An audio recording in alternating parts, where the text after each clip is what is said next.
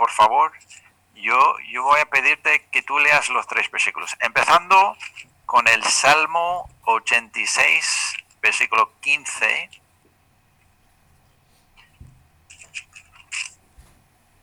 que van a ser tres salmos distintos, ¿vale? Entonces no vamos a ir muy lejos de donde estamos. Salmo 86, versículo 15, cuando quieras. Sorry, I'm looking for it. Tranquilo. Eh, Salmo tiene muchos capítulos. Ochen- 86, ah, dice, Sergio. right? 86, o- 86, 15, sí. Okay.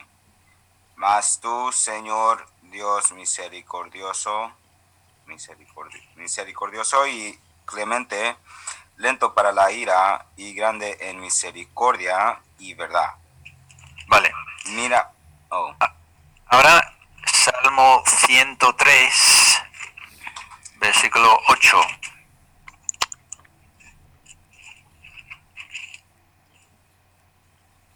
oh, yo, yo, mismo, ci- 103. Sí, tú también. Sorry, sorry. ¿103 qué? 103, versículo 8.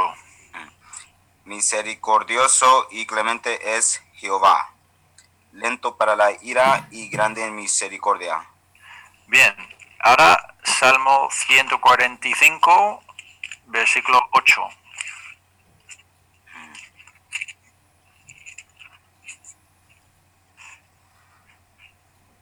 8. Sí, Clemente y misericordioso es Jehová, lento para la ira y grande en misericordia. vale. Y entonces ya, ya vemos que tres veces, en tres salmos distintos, Dios, eh, bueno, eh, los escritores, los salmistas nos cuentan de cómo es nuestro Dios. Y yo no sé si eh, cuántos de vosotros me habéis escuchado, pero vale la pena repetirlo. En hebreo, eh, hebreo tiene, en hebreo hay una cosa muy interesante sobre las descripciones, los adjetivos que utilizan las personas que hablan hebreo. Em, nosotros en, español tenemos adjetivos y luego eh, tenemos eh, un adjetivo que se llama comparativo. Por ejemplo, dice aquí que Dios es misericordioso, ¿vale? Eso es un adjetivo. Pero el comparativo puede ser, puede decir, por ejemplo, en español, Dios es más misericordioso que yo. Mm, Dios es más misericordioso que tú. Pero luego eh, hay superlativo que, que es Dios es lo más misericordioso de todos los dioses y todos los seres. Eso es superlativo.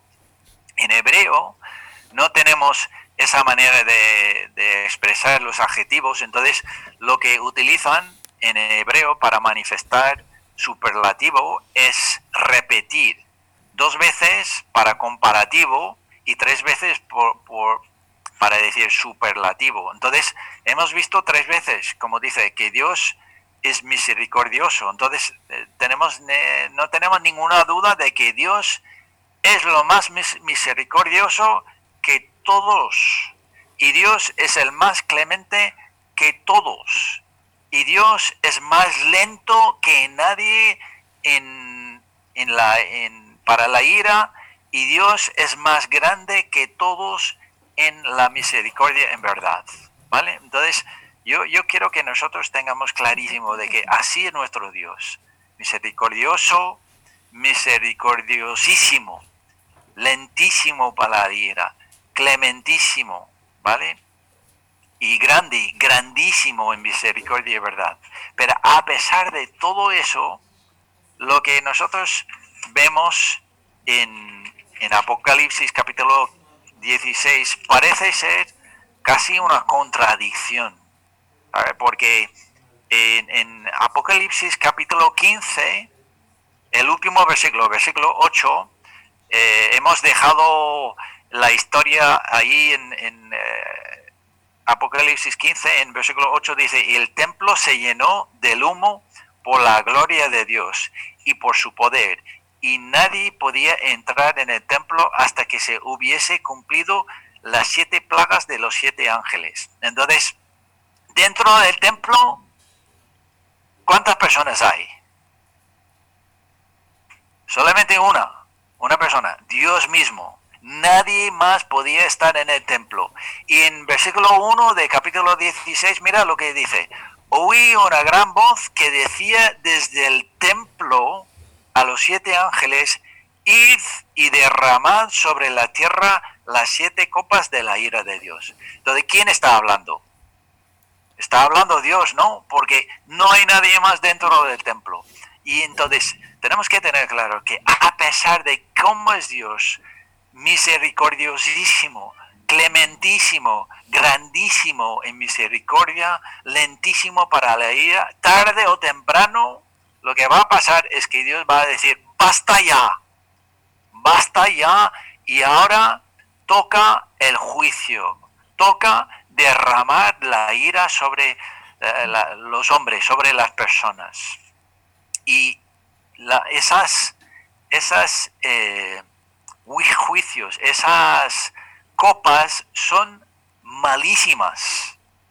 Y, yo no esperaría, yo no desearía, desearía que, que estas plagas caigan sobre nadie, ni mi peor enemigo. Porque mira lo que dice, versículo 2. Fue el primer primero y derramó su copa sobre la tierra y vino una úlcera maligna y pestilente sobre los hombres que tenían la marca de la bestia y que adoraban su imagen. Solamente con eso ya es, es una, un juicio bastante fuerte. Versículo 3. El segundo ángel derramó su copa sobre el mar y éste se convirtió en sangre como de muerto y murió todo ser vivo que había en el mar, y el tercer ángel derramó su copa sobre los ríos y sobre las fuentes de las aguas y se convirtieron en sangre. Entonces no había agua para beber, nadie tenía agua para beber. Versículo, versículo 8.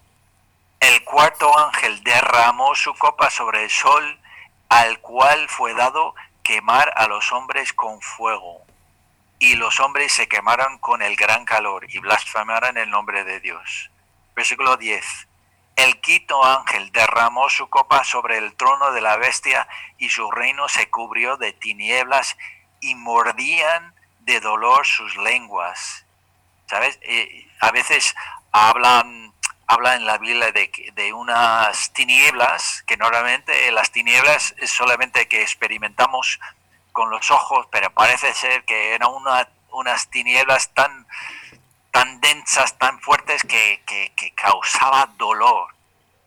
Y en versículo 12, y el sexto ángel derramó su copa sobre el gran río Eufrates y el agua de, de este se secó para que estuviese preparado el camino de los reyes del oriente.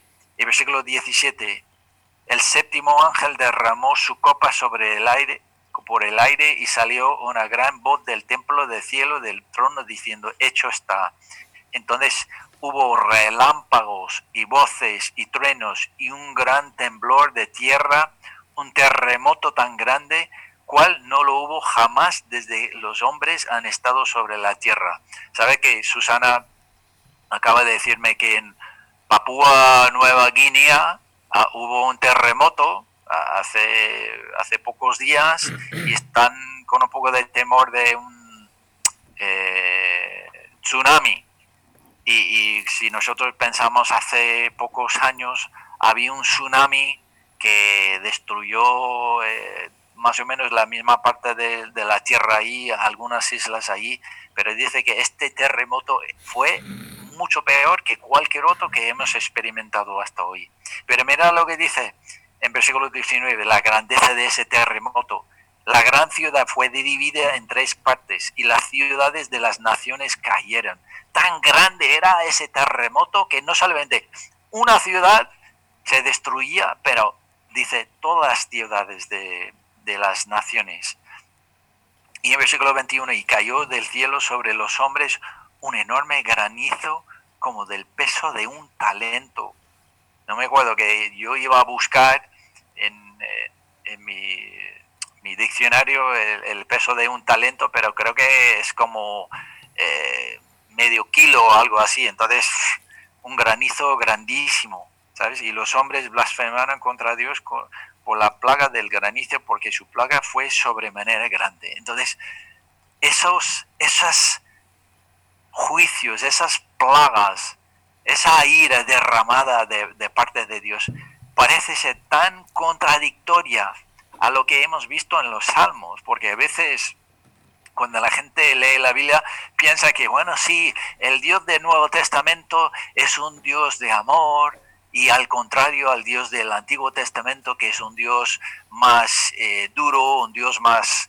eh, más santo, pero aquí vemos al contrario. Los salmos hablaban de, hablan de un Dios misericordioso y clemente y aquí en Apocalipsis, en el Nuevo Testamento vemos que Dios también es un Dios que derrama su ira sobre eso.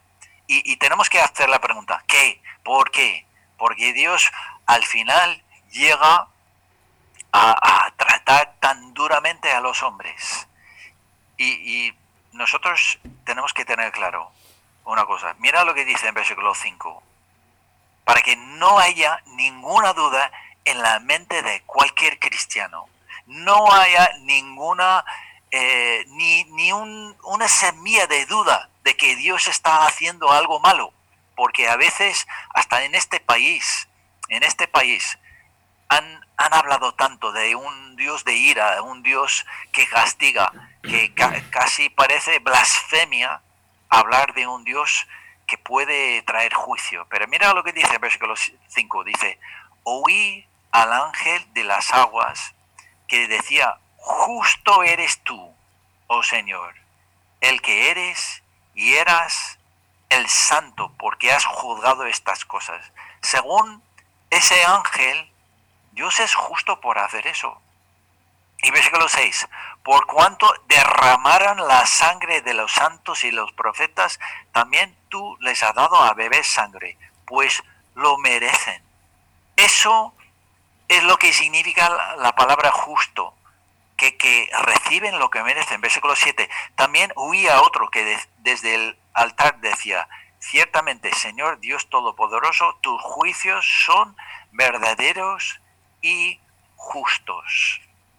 Y sabes que tenemos que tener clarísimo de que la justicia, no, no estoy hablando de la justicia de Dios, la palabra misma justicia quiere decir un castigo, un, eh, una condenación propicio, no, coherente, proporcional al crimen. Un castigo, una condenación proporcional al crimen. ¿Sabe que eh, eso, y también algunos de vosotros habéis escuchado esa historia mía que mi, hijo mayor, Dani, eh, cuando estaba en, en bachiller, estaban en, una clase, clase de filosofía y estaba hablando con el profesor y el profesor estaba diciendo que la pena de, de la pena de muerte, la pena capital, era una injusticia, era una cosa que no debemos hacer porque es una cosa bárbara que hacían la gente que no, tiene civilidad. Y, luego en, el, en, la misma clase, eh, ese profesor enseñaba a los chavales de que la justicia es eso, la justicia es un castigo proporcional al, al crimen. Y, mi chico, mi, hijo, eh, se, le, levantó la mano y dice, pero profesor, si la justicia es un castigo proporcional al crimen, cuando alguien mata a otra persona, ¿qué es proporcional? ¿Qué es el castigo proporcional? ¿No sería que también, si uno quita la vida de otro, también se, se le quitará la vida? Y el profesor no sabía cómo contestar. Y no estoy aquí proponiendo ni la, pena de muerte ni no. Solamente eh, estoy diciendo que en estos juicios no haya ninguna duda de que la gente que recibe esas plagas lo merecen. Señor, nuestro Dios es justo y está dándoles exactamente lo que merecen. Exactamente lo que merecen. Entonces, también tenemos que preguntar, ¿pero qué habrán hecho? ¿Qué habrán hecho esas personas para merecer unos juicios tan fuertes, tan graves, tan contundentes? ¿Qué habrán hecho? Y eso sale en el mismo texto. Mira, versículo 2. Versículo 2 dice una cosa que es muy importante. Versículo 2 de capítulo 16 de Apocalipsis dice, fue el primero y derramar, derramó su copa sobre la tierra y vino una úlcera maligna y pestilente sobre los hombres que tenían la marca de la bestia y que adoraban su imagen. ¿Sabes? Adorar a la bestia es una cosa que merece ese tipo de juicio. Mira, mira el capítulo 13 de Apocalipsis, ya, ya vimos esa, esa bestia y todo lo que, lo que hacían los hombres para merecer este, este juicio, pero quiero que, nosotros miremos bien, profundicemos un poco, que, que, a veces, bueno, es que, bueno, adorar a un Dios falso no es tan grave, ¿verdad? Pero mira lo que dice en Apocalipsis 13, en versículo 4. Dice, primero, adoraran al dragón que había dado autoridad a la bestia. Entonces, cuando ellos adoran la bestia, ¿sabe lo que están haciendo? Están adorando al dragón, están adorando a Satanás. Adorando a Satanás. Y nosotros, ¿qué podemos decir? Después de todo Dios ha hecho en la vida de las personas, empezando con darnos vida, pero todas las bendiciones que tenemos todos los días, ¿Qué merece una persona que adora a Satanás, adora al dragón? Segundo, versículo 6, mira lo que dice. Y abrió su boca en blasfemias, la bestia, blasfemias contra Dios, para blasfemar de su nombre y su tabernáculo y de los que moran en el cielo. Entonces, esos esa misma bestia blasfeman el nombre de Dios. Y versículo 8. Y la adoraron todos los moradores de la tierra cuyos nombres no están escritos en el libro de la vida. Entonces, primero adoran a Satanás, que dan autoridad a la bestia. Luego, a pesar de que la bestia está blasfemando el nombre de Dios, le adoran a él también. Y en versículo 14 dice, engaña a los moradores de la tierra con las señales que se le ha permitido hacer en presencia de la bestia, mandando a los moradores de la tierra que le hagan imagen a la bestia que tiene la herida y la de espada y vivió. Y se le permitió infundir aliento a la imagen de la bestia para que le imagen hablase e hiciese matar a todo el que no lo adorase y hacía que a todos, pequeños y grandes, ricos y pobres, libres y esclavos, se le pusiese una marca en la mano derecha o en la frente. ¿Sabes? Entonces, vemos eso. Primero, adoran a Satanás. Segundo, adoran a la bestia que, que blasfeme el nombre de Dios. Y tercero, adoran la imagen de esa bestia y matan a todos los que no adoran a la bestia, no adoran esa imagen. Entonces, Dios, podemos decir, aunque no lo entendiéramos, podemos decir, si Dios les castiga así, lo merecen. Pero yo creo que con dos dedos en la frente podemos decir, claro que ador merecen ese castigo por adorar a la bestia, adorar al dragón, adorar a la, al profeta y la imagen. Y uno puede decir, pues bueno, aquí en versículo, eh, versículo 14 dice que fueran engañados. Entonces, Dios no puede juzgarles por ser engañados, ¿verdad? Porque no sabían. No es como una persona que sabe y finge ser otra cosa, un hipócrita. No dice que esas personas eran hipócritas, dicen que eran engañadas. Pero si vamos a segunda de Tesalonicenses, vamos a ver una, una declaración del apóstol Pablo muy importante. Entonces, yo voy a pedir a alguien que lea, eh, por ejemplo, Jorge, ¿puedes leer Segundo de Tesalonicenses desde el versículo eh, capítulo 2, Segundo de Tesalonicenses, capítulo 2. Vamos a leer desde el versículo 8 hasta el versículo 12. Donde quieras, Jorge.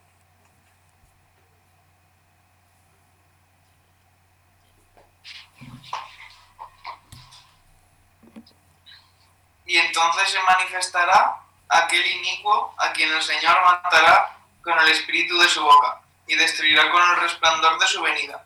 Inicuo cuyo advenimiento es por obra de Satanás, con gran poder y señales y prodigios mentirosos, y con todo engaño de iniquidad para los que se pierden, por cuanto no recibieron el amor de la verdad para ser salvos.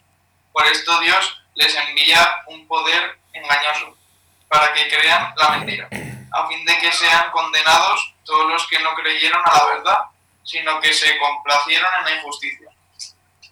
¿Ves eso? otra vez uno que, que no entiende bien puede decir, pero mira, versículo 11 dice que Dios mismo les envía un poder engañoso para creer en la mentira. Pero Dios no envía ese, ese engaño en un vacío. Porque versículo 10 dice, no recibieran el amor de la verdad. El versículo 12 dice, no creyeran la verdad. Esas personas, por alguna razón o por de una manera, habían experimentado, habían sido expuestas a la verdad del amor de Dios y aún así decía, pues no, no me interesa, no, no, e-, ese Dios no, no, no quiero, yo no quiero someterme a eso, yo no quiero creer eso, yo quiero creer otra, otra cosa. Entonces, el hecho de que ellos adoraban al dragón, ellos adoraban a la bestia, adoraban eh, a la imagen y mataban a los que no, no adoraban también, demuestra de que en su corazón no querían a Dios, no querían el amor de Dios, no querían recibir a Dios, no querían nada de Dios. Y por eso Dios les permitía ser engañados. Pero no, Dios no iniciaba ese engaño. Las mismas personas provocaban eso por, por declarar, por demostrar que no estaban interesadas para nada en Dios, ni en los caminos de Dios. Entonces, solamente por eso, yo creo que Dios puede decir que merecen lo que reciben. Pero si volvemos a Apocalipsis, ¿hola? Si volvemos a Apocalipsis 16, otra cosa también importante que hacían esas personas para merecer esa condenación, eh, merecer esas plagas que reciben. En versículo 6 dice, por cuanto derramaron la sangre de los santos y de los profetas. También tú les has dado a beber sangre, pues lo merecen. ¿Vale? E, eso hemos visto. Ellos mataban a los santos, mataban a los profetas, mataban a las personas que no querían adorar a la bestia, al dragón, a la imagen. Y, y el juicio es parecido a lo que pasa en Egipto. Y, uno puede preguntar, pero ¿por qué en Egipto las personas podían ser salvas, podían juntarse a Israel y, aquí no? Y la diferencia es, muy evidente si leemos la historia de Egipto. Los juicios en Egipto no fue por la maldad ni la dureza de corazón del pueblo aunque quizá podemos culparles algo por haber aceptado Faraón, pero el juicio fue para Faraón. El juicio de, la nación de Egipto fue un, un, juicio sobre Faraón y su dureza de corazón. Y nosotros tenemos que tener claro, a veces en este mundo nosotros sufrimos las consecuencias de las malas decisiones y el mal corazón de un gobernador. Y no voy a entrar en el tema por el COVID porque no, no quiero meterme en, en líos políticos. Pero aquí en Apocalipsis capítulo 16 tenemos que tener claro, no son los gobernantes solamente los que hacen el mal. Los mismos moradores de la tierra, los mismos hombres, están participando en derramar esa sangre. Y por eso merecen todo castigo que les pueden enviar Dios, porque es, es justo, es justicia que, reciben ese, ese, castigo. Y luego versículo 9, mira lo que dice, y los hombres se quemaron con gran, el gran calor y blasfemaron el nombre de Dios que tienen poder sobre estas plagas y no se arrepintieran para darle gloria. Sabes que estaba pensando yo en, en, cada ser humano.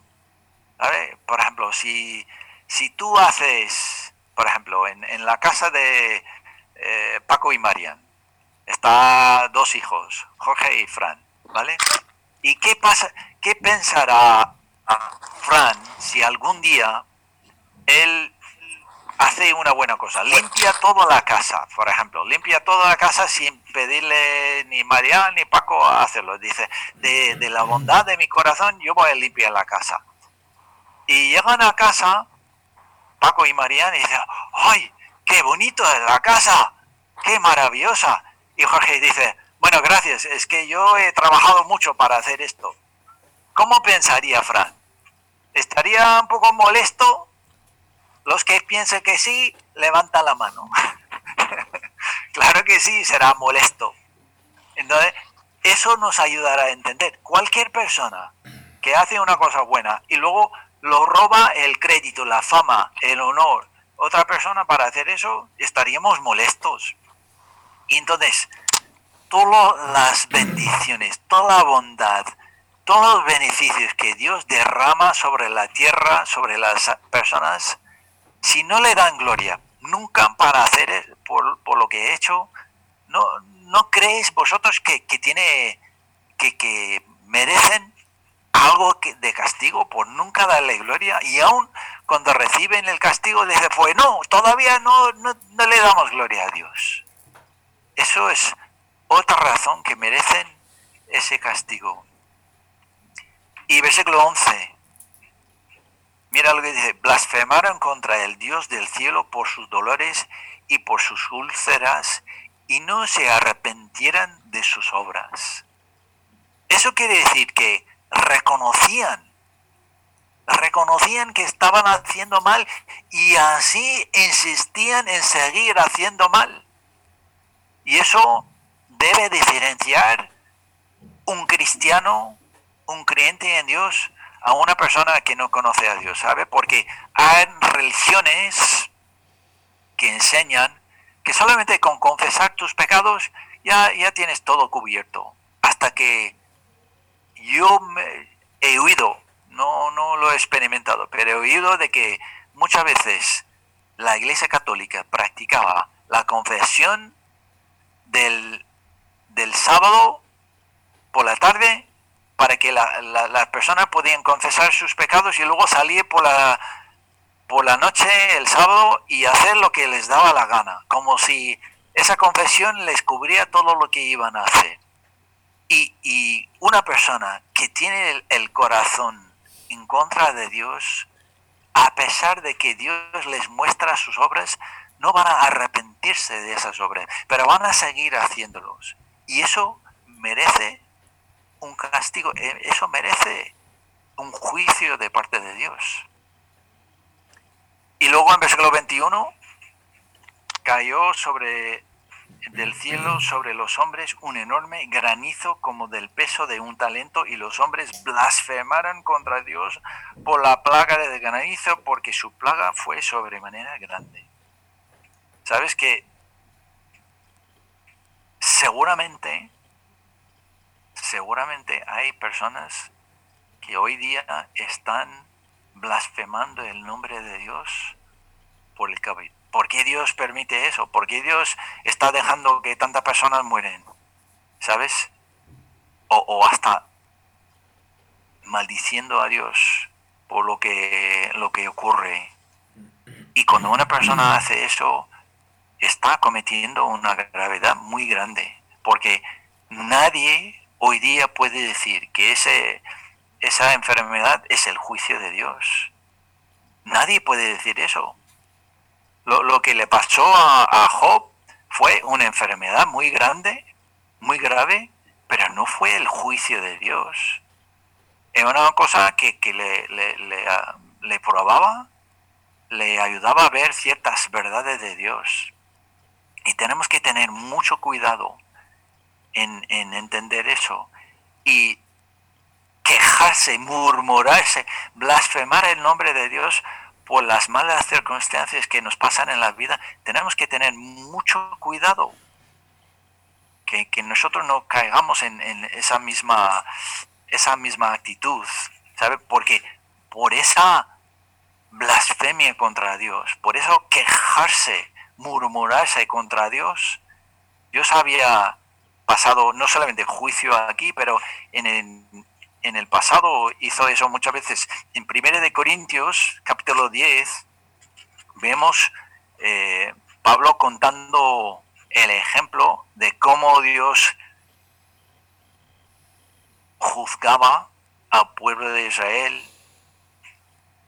Y está hablando, por ejemplo, en, en 1 eh, de Corintios 10, dice versículo 6, más estas cosas sucedieron como ejemplos para nosotros para que no codiciemos cosas malas como ellos codiciaran. En el versículo 10 mira lo que dice, ni murmuréis como algunos de ellos murmuraron y perecieron por el destructor. Y si sabes la historia, si quieres mirarlo en, en Números capítulo 16, estaban quejándose, quejándose de, de la comida, quejándose de falta de agua, quejándose cada dos por tres. Y Dios dice, si tú murmuras contra los, las circunstancias de la vida que estoy trayendo a tu vida, eso es lo que merecemos.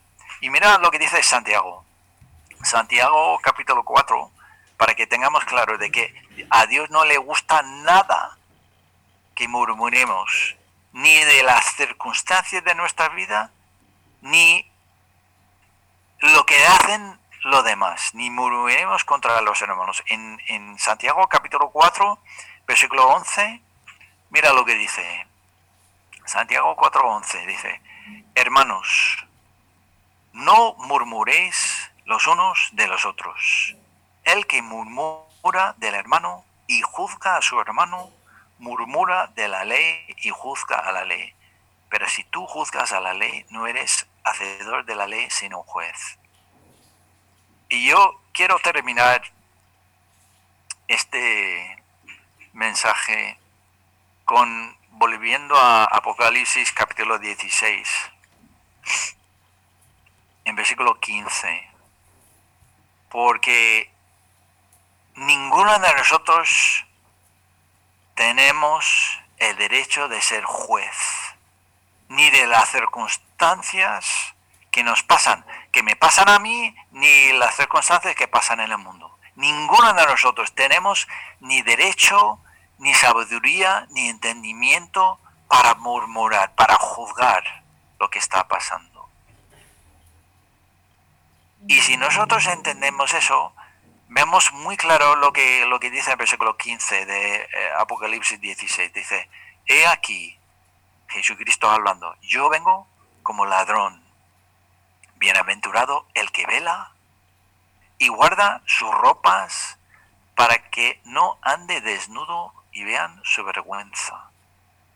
Porque si, si somos honestos, si somos sinceros,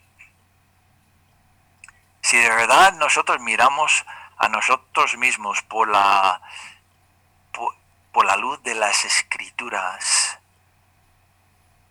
si no fuese por Jesucristo, si no fuese por la sangre de que Jesucristo derramó en la, en la cruz y que nosotros hemos recibido como el sustituto, nosotros estaríamos todos bajo el mismo juicio, bajo las mismas plagas.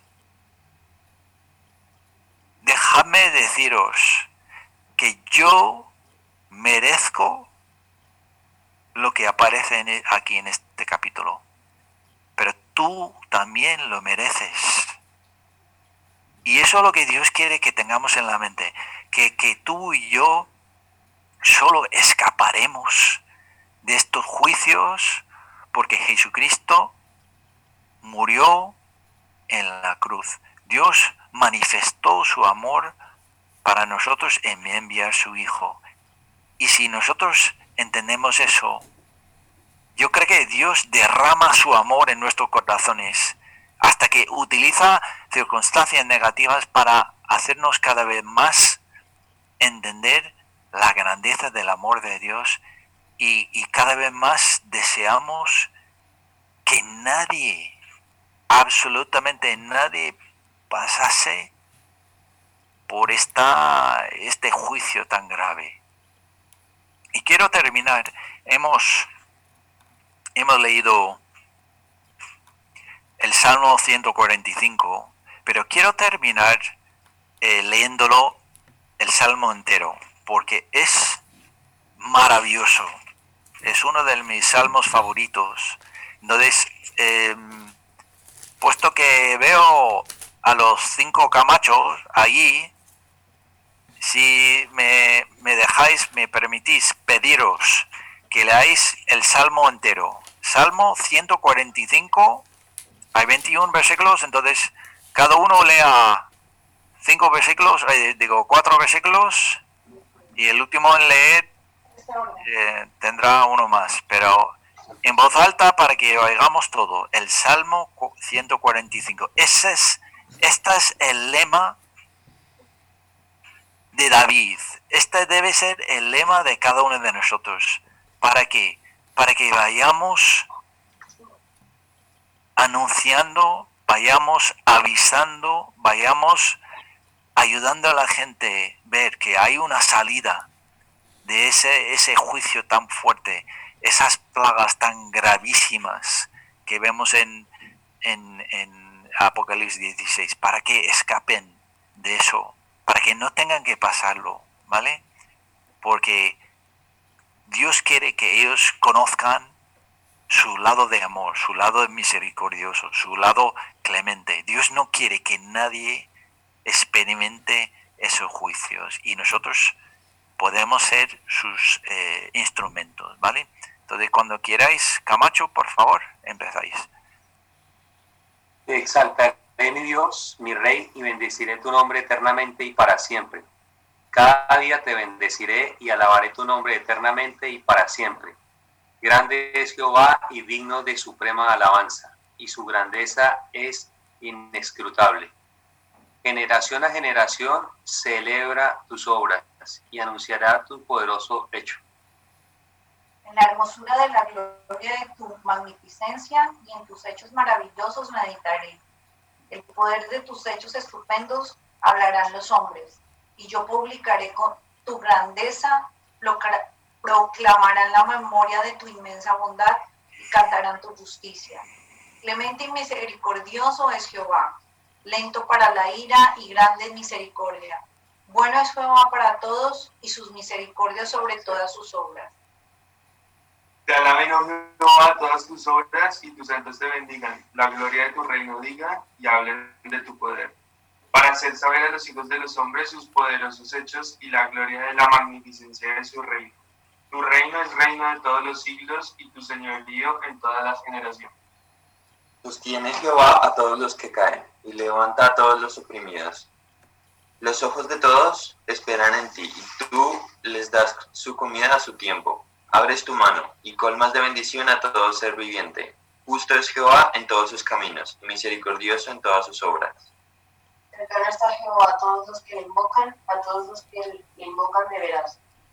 De cumplirá el deseo de los que le temen, oirá a sí mismo el clamor de ellos y los salvará.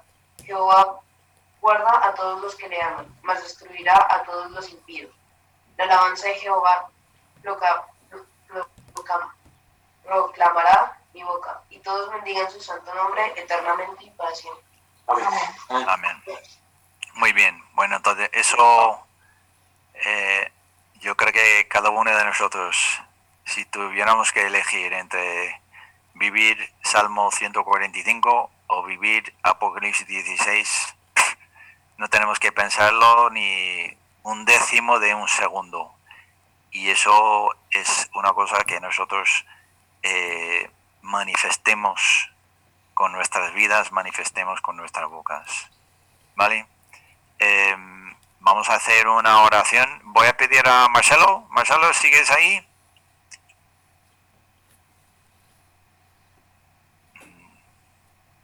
Vale, entonces parece que no.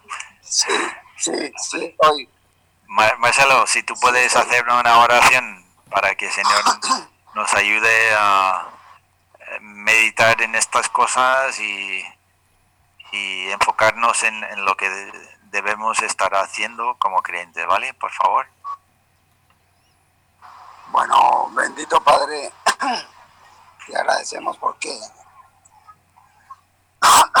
eres grande y misericordioso y nos permite que podamos nosotros cada día ver a la luz de tu palabra de que tu misericordia es grande, Señor.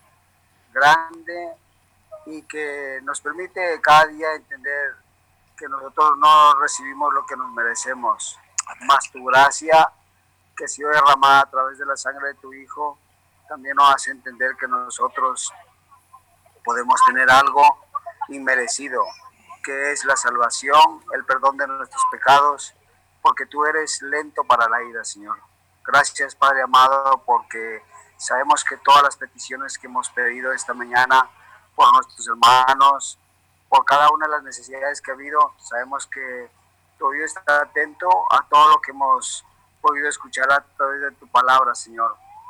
Sobre todo la misericordia, que es la más grande de la que disfrutamos nosotros. Gracias, Padre, por la palabra de esta mañana, que nos enseña y nos muestra que nosotros, como hijos tuyos, vivimos, Señor, bajo tu protección, bajo tu dirección. Y nosotros no podemos, Señor, negar de que cada día estamos siendo guiados, instruidos a través de la luz de tu palabra. Gracias, Padre, por el mensaje de esta mañana. Gracias por cada uno de mis hermanos. Sabemos, Padre, que cada uno de nosotros somos completamente dependientes de ti, que no podemos hacer nada si no es tu voluntad. Gracias te damos por todo en el nombre de Jesús. Amén. Amén.